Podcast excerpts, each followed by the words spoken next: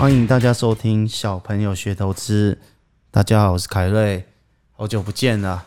前阵子我生了一场病，所以声音一直沙哑。然后现在终于声音比较和缓了，然后有机会跟所有的听众说说最近的一些个人的看法。那今天呢，我看到了一个非常有趣的新闻，我觉得。这一个新闻可以给各位听众一个非常值得深思的一个观念。这个新闻的标题什么呢？就是苹果印度热卖。那很多人在投资的时候搞不清楚投资的因果关系。我今天要跟大家讲这个因果关系到底什么。首先，苹果印度热卖，这就是因果关系里面的果，也就是说，它已经卖出去了。那这是什么意思呢？很多人就会觉得，我怎么每次下定决心要买，就在高点，不然就是我逢低承接，它就一直跌。这就是因为你没有搞清楚因果关系的循环。到底什么？我具体的用这个新闻来跟各位传达一个观念。首先，印度苹果应该讲苹果在印度热卖，差点讲成印度的苹果。苹果印度热卖，那么卖手机的钱是收进谁的口袋？是苹果的口袋哦。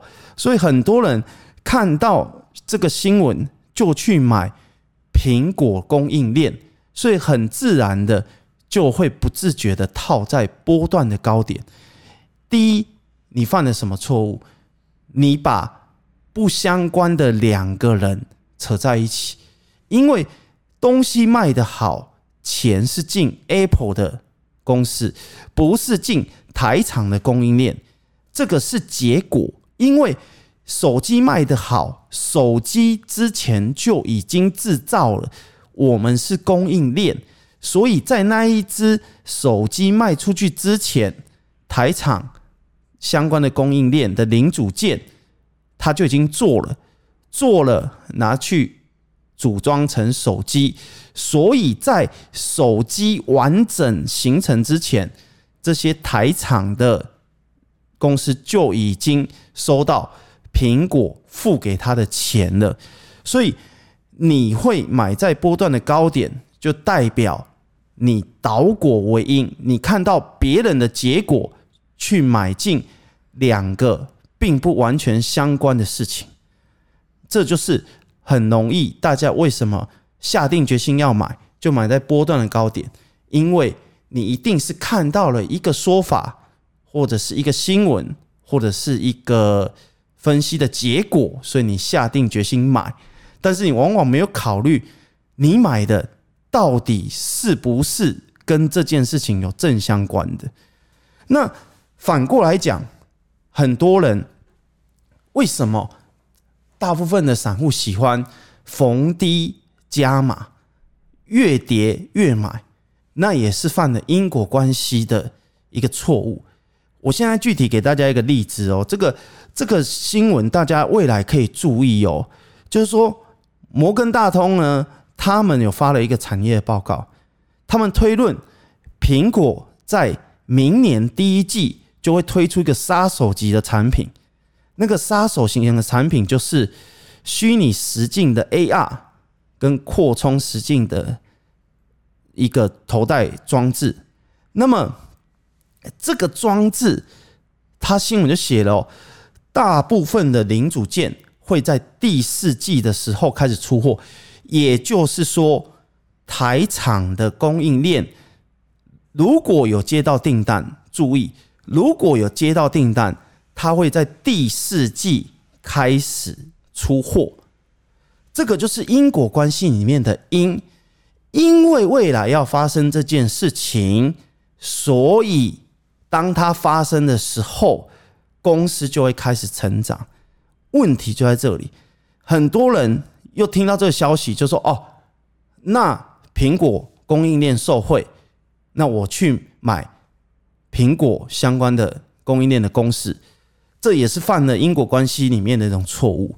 我刚才讲，如果他有接到订单，而不是他明年第一季要推出 VR 跟 AR，所以它一定会得到订单。这两件事情是不是正相关的？所以很多人会觉得，譬如说现在苹果供应链的股价啊，只要越跌我就越买，越跌我就越买，不自觉的你就可能套牢到明年，甚至后年都不得解套。为什么？因为因果关系里面的因没有发生结果，也就是说，他没有接到订单。所以你才会发生越跌越买、越套越深的一个结果。所以我们搞清楚因果关系之后，我们就要理清楚一个非常重要的一个投资的一个逻辑，也就是因果之间它会有一个点，那个点就是实现。我这样讲好了，这一份产业的一个推论，它已经具体的讲出时间点。Apple 的 AR 跟 VR 有可能在明年的第一季推出，所以台厂在第四季会接到订单。那很简单嘛，现在所有东西都是推论，也就是说，现在还在因果关系里面的因，当这个因有一天实现了，那个点就是非常重要的投资的一个转捩点。譬如说。我们现在台厂供应链，假设有三十家好了，里面可能到最后会有十二家公司接到订单，那十八家没有。那个转捩点就在于，如果他接到订单，他在营收认列，他在财报认列是不可能作假的。所以，谁有接到订单，谁没有接到订单，这是一定会在。第四季的某一个时间点，你是看得出来，所以很多人犯了过早相信因，或者是过晚相信果，把因跟果这两个东西对投资其实都是不好的，除非你真的是超长期的投资的一个人，你才可能选择在。因的部分哦，不管它未来有没有结果，我都愿意相信这间公司五年、十年。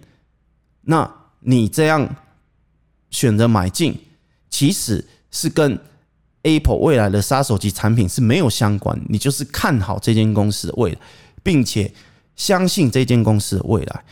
可是绝大部分的投资者是，我选择因，所以我就提早买入，或者是我看到果。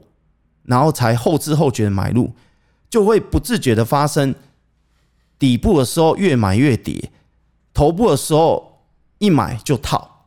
所以实际上我们要学投资，就是要去找你。你想哦，如果一间公司它是做汤匙跟筷子，它供应给台湾的自助餐的一些餐厅，你觉得这样的商机有可能替一家公司带来非常爆发性的一个获利或是营收吗？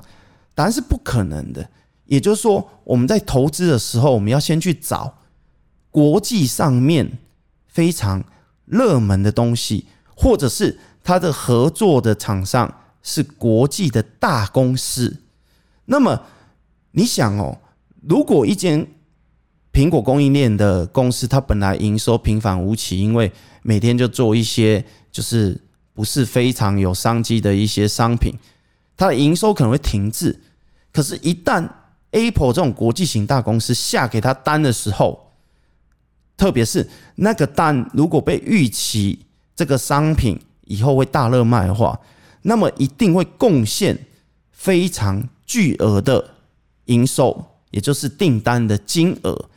我们应该等的就是那一个时间点，因为那一个时间点就是一间公司从平凡无奇，甚至是不好，转变成好的这个过程，而不是提早去猜测它可能会变好。万一他这一次没有接到订单，那你可能套牢十年、二十年，那何必去做这种不确定的事情呢？换句话说，相反的，当看到刚才我们讲的 Apple 手机在印度热卖，你想哦，现在接到本来就是 iPhone 十二，甚至 iPhone 十二 Pro Max 之类的这种已经在做它零组件的公司，因为苹果在的手机在印度热卖，所以它一定会告诉这些本来就已经在做零组件的公司说：“你可以继续做嘛，你可以继续做的这个东西，你可以继续生产。”它没有带来一个非常大的本质的改变，因为它本来就在做啦。这就是很多投资人很容易为什么会买在山顶，因为。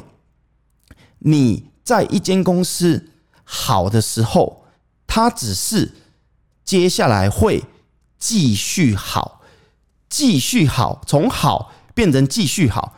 答案就是这间公司的本质根本没有变，所以我们要去寻找一个转捩点。那转捩点就是不好变好，或者是平凡无奇变好的那个转捩点。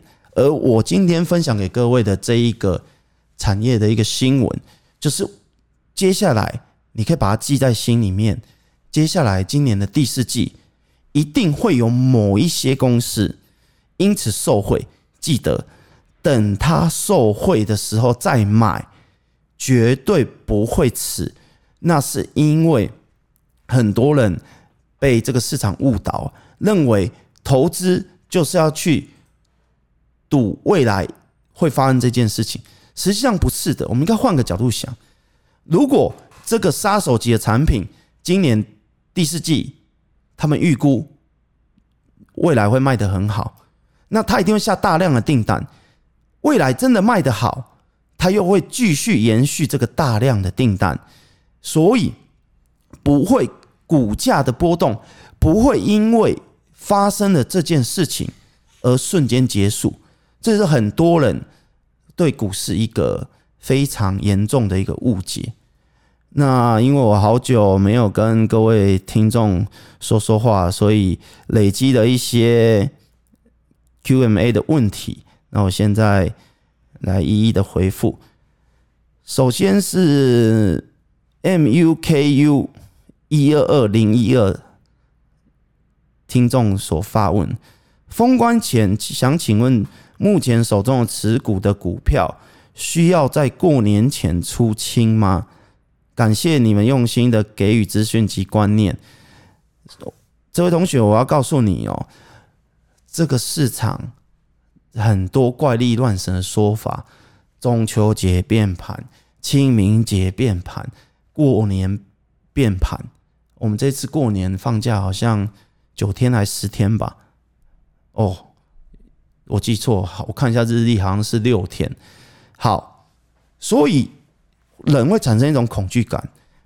如果六天之后美国股市是大跌的，那我的手中的持股不是会受影响吗？答案是不相关的。为什么？第一，你如果道琼或纳斯达克跌个八百点。那也只不过跌了两二点五趴，很多人会把它想成我过完年回来，然后加权指数就跌到零，道琼指数就跌到零，不会。其实这就我们就把它累想成，比如说一个礼拜的波动，一个礼拜的波动是能多多激烈呢？也就是说，因为你有说你是中期。看短短期的一个操作者，既然你的脑中有中期，你就应该知道每天的涨涨跌跌，一个礼拜累积的涨涨跌跌，这个就是市场的结果。不要过度的对它恐慌。就好像我刚才讲了，清明节变盘，大家赶快把股票卖掉。请问一下，清明节放假一天，隔天放完假回来，道琼就跌到零了吗？加权指数就跌到零了嘛？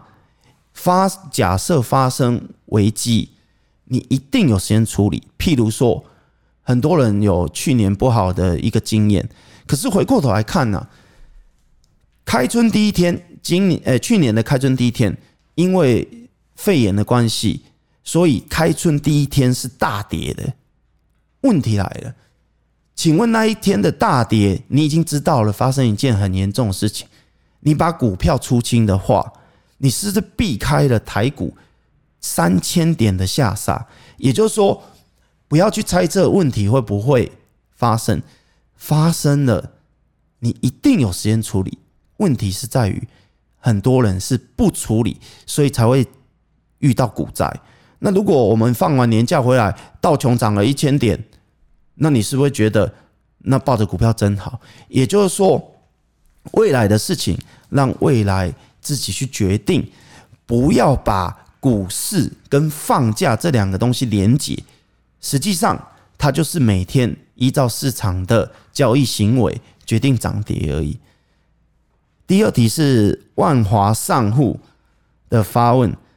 紧急预备金运用，请问紧急预备金建议放在银行的整笔定存，还是买零零五零？既然这位同学你都已经说这是你的紧急预备金，那当然是放在你自己的口袋里面最好啊。为什么？因为定存是不能够随便取出来的嘛。那股市它会波动，所以实际上你应该是。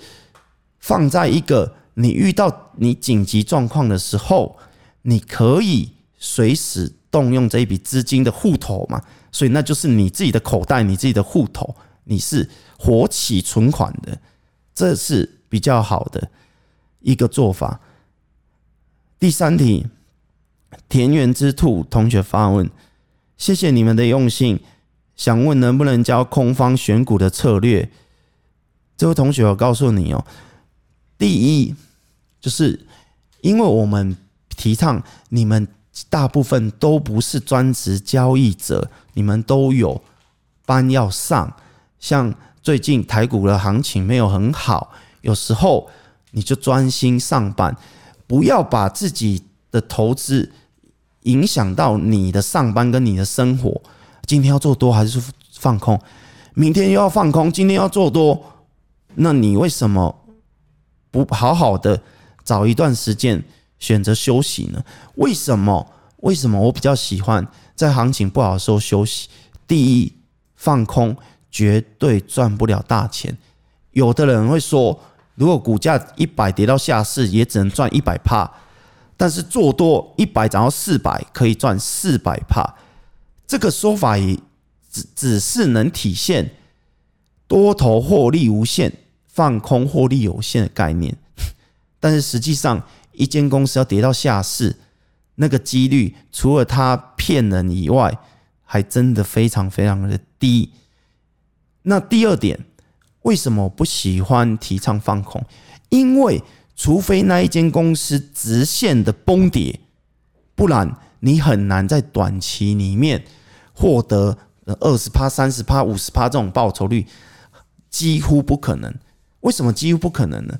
因为它如果直线崩跌，根据我们台湾现在的一个交易的机制，你也不可能放空放得了它。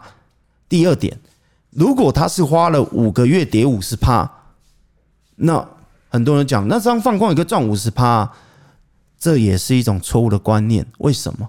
因为如果你可以抱一档股票五个月，你就根本不可能在意每天股价的上上下下，也就是说，你在做多的时候爆股一两个礼拜的波动，你就吓得心惊胆跳，你怎么可能持有一档放空的标的五个月呢？所以放空有太多太多不适合一般在上班的散户，那么尽可能的选择。休息，我觉得这是一个更好的做法。那今天的 Podcast 就先讲到这边了。那请各位听众能够给予我们五星的评论，并且在下方留言，你有什么问题，我们一定会把你的问题拿出来，并且认真的回答你。那今天就先到这边了哦，拜拜。